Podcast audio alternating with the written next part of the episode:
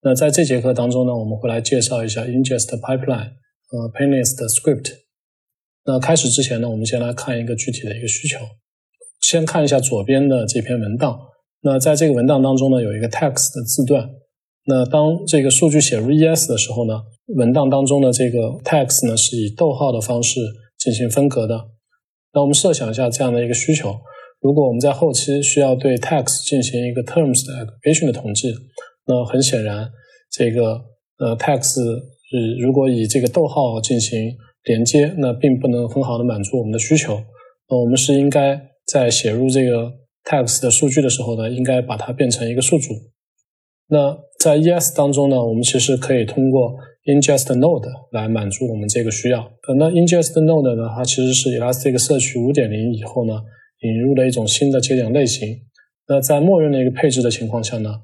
每一个节点呢都是一个 ingest node，那 ingest node 呢它其实具备了一个数据预处理的能力，呃，它可以去拦截这个 index 和 bucket API 的所有的请求，然后呢对这个请求当中的数据呢做一个转换，啊，完成后转换以后呢再把这个数据返回给 index 和 bucket API，最后呢写入到 Elasticsearch 当中。所以通过使用 ingest node，我们不需要这个 logstash。那就让 ES 具备了一个数据处理的一个能力。那在我们刚才的这个需求当中，我们就可以通过 ingest node，呃，把这个 text 的字段，呃，进行一个切分，然后呢，最后写回到 ES 当中。那在 ingest node 当中呢，我们可以定义一个 pipeline。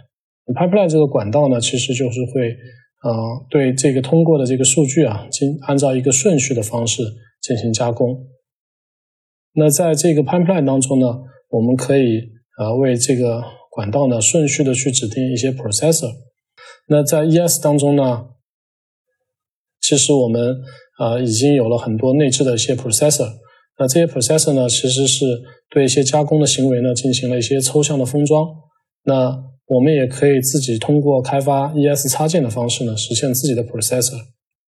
那在 ES 当中呢，它其实提供了一个叫 ingest pipeline 的一个 simulator 的 API，那帮助你去测试使用不同的这些 processor 对你的这个数据呢进行一个测试。那这个就是一个呃 simulator 的 API 的一个 endpoint，你可以在这个 processors 这个数组当中呢指定你希望使用的一些呃处理器，呃，然后呢在这个 docs 当中呢提供一些。啊，你需要预处理的一些文档，那通过这个 API 呢，你就可以看一下这些 processor 对你的文档处理的一些呃实际的一个效果。那我们下面来看一下具体的 demo。首先呢，写入一个文档，那在这个文档当中呢，是用逗号的方式把这个 text 啊以一个字符串的方式写入。那如果说我们希望呃改变它这个行为呢，我们就可以去使用这个 ingest pipeline 的 simulator 去实现。那首先去定义啊一个 processor，这个 processor 呢其实是一个 split 的 processor，它呢就会对这个嗯 text 这个字段啊进行呃按照这个逗号切分的方式进行一个处理，呃然后我们尝试着嗯去指定了一个对呃一个文档的一个数组，呃测试一下这个呃 API 的一个执行。那我们可以看到，经过了这个 processor 的处理，那文档分别被处理成在这个 text 当中存放的是一个字符串的数组，而不是一个这个用逗号间隔的一个 string 了。那我们在刚才介绍的时候说，这个 pro 呃 pipeline 里面其实可以包含多个 processor。那在刚才的例子当中。我们可以通过一个 set 的这个呃 processor 呢，为这个文档呢增加了一个 views 的这么一个字段，同时呢把这个字段的这个默认值呢设置成零。那我们再来执行一下。那大家可以看到，这个除了对这个 text 做了一个啊逗号的方式做了一个切分，同时呢，我们还在每一个文档上都增加了 views 这样的一个子字段。那刚才我们使用的是。这个 simulate 的这个 API，呃，进行了一些 pipeline 组合的一个测试。那如果说，呃，当你进行过这个测试以后，这个 pipeline 呢已经能够满足你的需求的时候呢，你可以通过为 ES 增加这一个 pipeline，把它把这个 pipeline 的信息呢就保存到这个 ES 当中去。pipeline 增加的 API 呢是使用一个 put，然后指定一个 pipeline 的一个名字，然后呢当中呢存放的就是一个 processors 的一个定义。那我们执行一下，那可以看到 blog pipeline 已经在这个 ES 当中呢保存下来了。那我们可以通过这个呃查看 pipeline 的这个 API 去查看它的一个具体的定义。大家可以看到它是由一个 split 和一个 set 的一个 processor 共同组成的。那我们下面再来测试一下这个 pipeline。那么可以通过指定这个 pipeline 的名字，再指定 simulator 的方式。那在这个时候呢，我们只需要这个提供一个这个文档的一个宿主，就可以进行一个模拟了。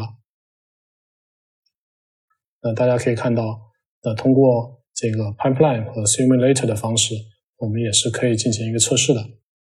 那我们下面再来做一个测试。我们先清空这个 tag blocks 的数据，那先不使用这个 pipeline，我们往这个索引当中呢插入一条数据，那成功了。那这个时候呢，我们再用这个 pipeline 的方式往这个文档当中写入一个 ID 为二的这么一个数据，那写入同样还是成功了。那这个时候我们再对这个 match all 的查询做一个执行，那大家可以看到这个索引当中呢，一共包含了两篇文档。呃，文档一呢，它其实这个 text 是没有做任何的处理的。那文档二的这个 text 呢，已经是被切分成一个这个对象的一个数组了。那这个时候，我们尝试着对这个 update by query 做一个执行。那可以看到 update by query 它其实呢。也是可以对它指定一个这个 pipeline 的。那我们尝试去执行一下。哎，这个时候报错了。那为什么报错呢？我们可以发现，这个 field text 如果是一个宿主的时候，它是不能去使用一个 split 的这个 processor 的。那是为什么呢？因为我们当刚才在往这个呃 ES 索引当中写数据的时候呢，第一条数据是没有使用 pipeline。第二条数据使用了 pipeline，当使用了 pipeline 以后呢，它就会把这个 text 这条数据的这个类型呢变成是一个 string 的一个数组，呃，所以这也是导致为什么 update by query 它就失败了。那这个时候其实我们知道 update by query 其实是可以指定一个 query 的条件的，那我们就在这个 update by query 里面指定这个 views 这个字段如果不存在，我们就去执行一下这个。pipeline，因为为什么呢？因为 views 这个字段呢，也是通过这个 pipeline 加上去的。那通过这样的一句 update by query 的一个定义呢，我们就可以去对一些没有被管道处理过的数据呢，再做一个 update。同时呢，在 update 的时候呢，还会去使用这个呃我们定义的这个 pipeline 去做一些数据的处理。那我们再来执行一下，大家可以看到这次执行呢就成功了。那我们再对这个。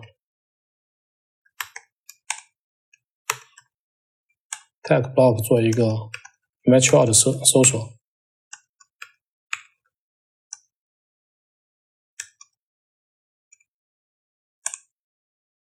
那大家可以看到，这个时候搜索到的这个结果呢，这个都是已经 text 都被我们做了一个这个 split 的一个处理，同时呢，这个 view 呢也都呃增加进去了。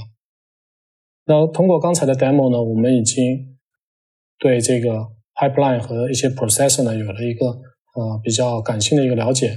那其实 ES 内置呢，也提供了非常多的这些 processor。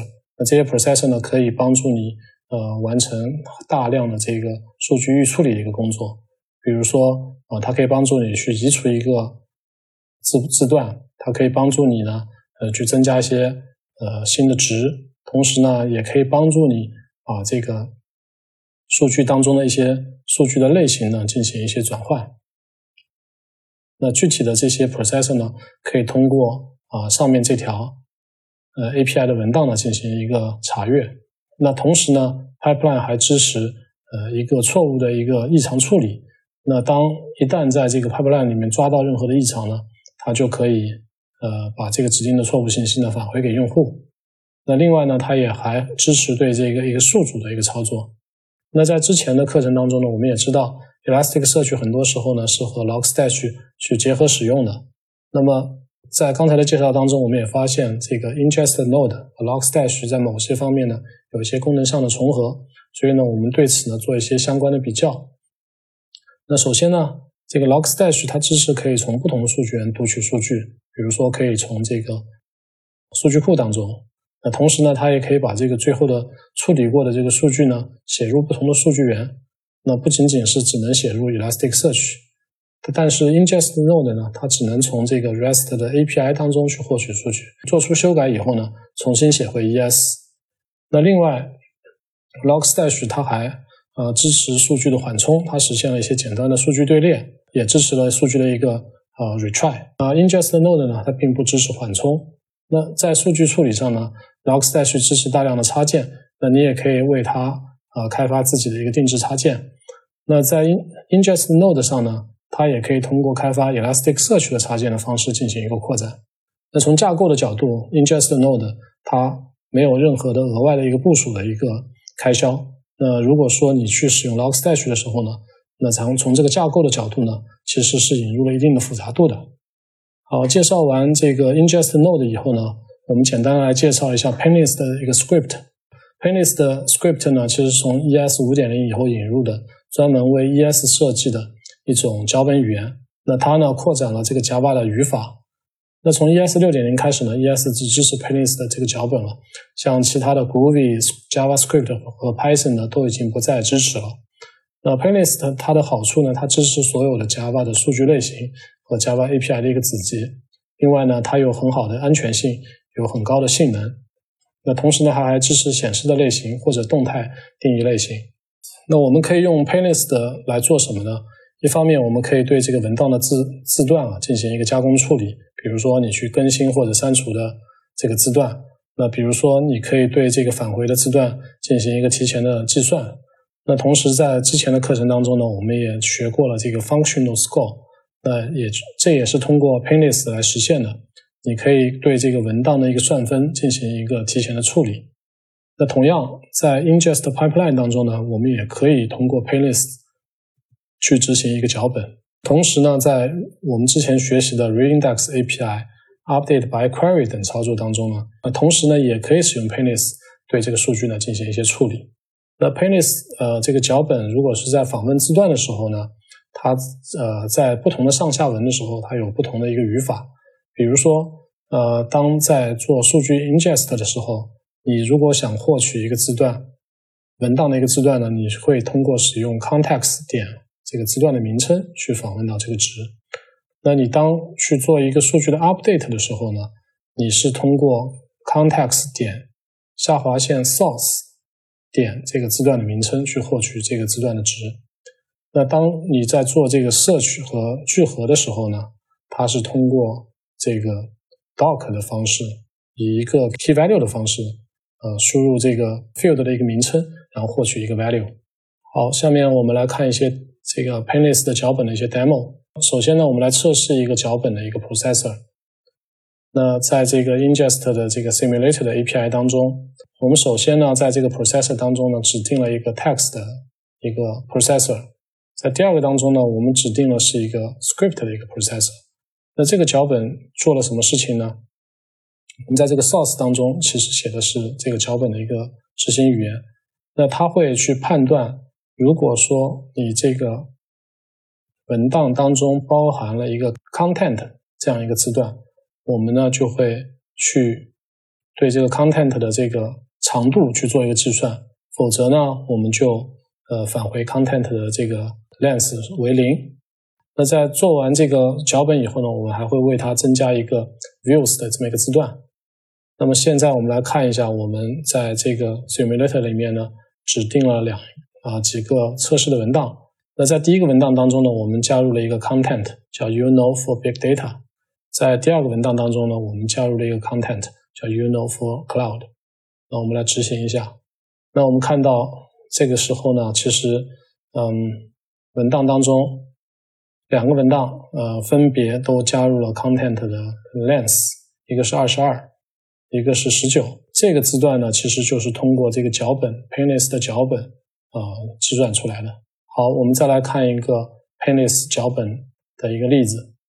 我们往这个索引当中写入一个数据，然后呢，在对这个数据进行这个 update 的时候呢，我们使用了这个一个脚本。那这个脚本呢，其实嗯是通过呃 context 当中取了一个 source，因为这是一个 update，所以它用了这样的方式去取到它的一个 views。然后呢。呃，在这个 views 当中呢，我们再去从这个 params 里面呢去拿到这个值，去做一个相加。那我们看一下，执行一下这个 update 操作。那我们看到，嗯，操作是成功了。那最开始的时候，这个文档写入的时候呢，它的 views 是零。那通过这个呃脚本去做这个 update 的时候，我们来看一下它的一个结果。我们看到这个时候呢，views 呢就被这个脚本呢增加成一百了。那我们还可以通过这个呃 scripts 的这个 API 呢，把我们相应的这些 Painless 的脚本呢保存在 Elasticsearch 的 Cluster State 当中。好，这个保存成功。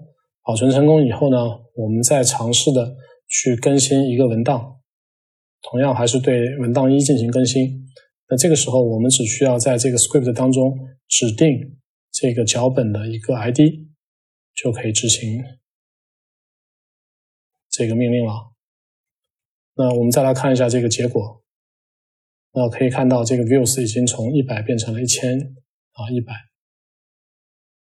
同时，呃，我们还可以在一个 query 当中为一个索引的文档呢增加一个 script 的 fields。那在这段例子当中，我们可以看到，它其实是呃产生了一个随机数，然后呢，要为你这个文档呢。呃，增加了一个呃零到一千的一个随机值。我们再来看一下这个搜索的结果。那大家可以看到，这时候这个 random 的这个 view 呢，其实变成一千五百一十六。它其实是通过 doc 呃取到原来的 view 的值，呃，再加上了这个一千啊之间啊零到一千的这么一个随机值所产生的。我们重复再去执行一遍，大家可以看到这这个值呢是一个随机值。那在呃 ES 当中去使用脚本的时候呢，它的编译的这个开销相对是比较大的。那 Elasticsearch 呢，它会将这个脚本编译后呢缓存在 Cache 当中。无论你是定义一个 inline script 和这个被你保存的这个 store 的这个 script 呢，都是会被缓存下来的。那 ES 默认呢会呃缓存一百个脚本。那你也可以通过对这些值进行设定啊，去改变这个缓存的一个行为。那在这节课当中呢，我们学习了啊 Elasticsearch 的 ingest node 和它的相应的 pipeline，啊，我们也比较了 Elasticsearch 的 pipeline 和 Logstash 那各自的一些优缺点。那同时呢，我们也简单的介绍了一下啊 Elasticsearch Painless 的脚本的一个使用。